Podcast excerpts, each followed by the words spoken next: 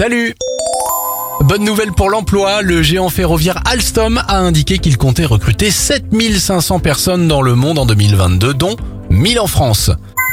Les ventes de voitures électriques ont explosé en 2021 avec plus de 6,5 millions de véhicules vendus, une augmentation de 108% par rapport à 2020, une bonne nouvelle pour la planète. Enfin, bravo à ce jeune couple de l'Allier, il a eu l'idée de créer des baskets en laine recyclée. Mathilde et Simon ont déjà conquis le cœur de 10 000 clients grâce à leur innovation éco-responsable.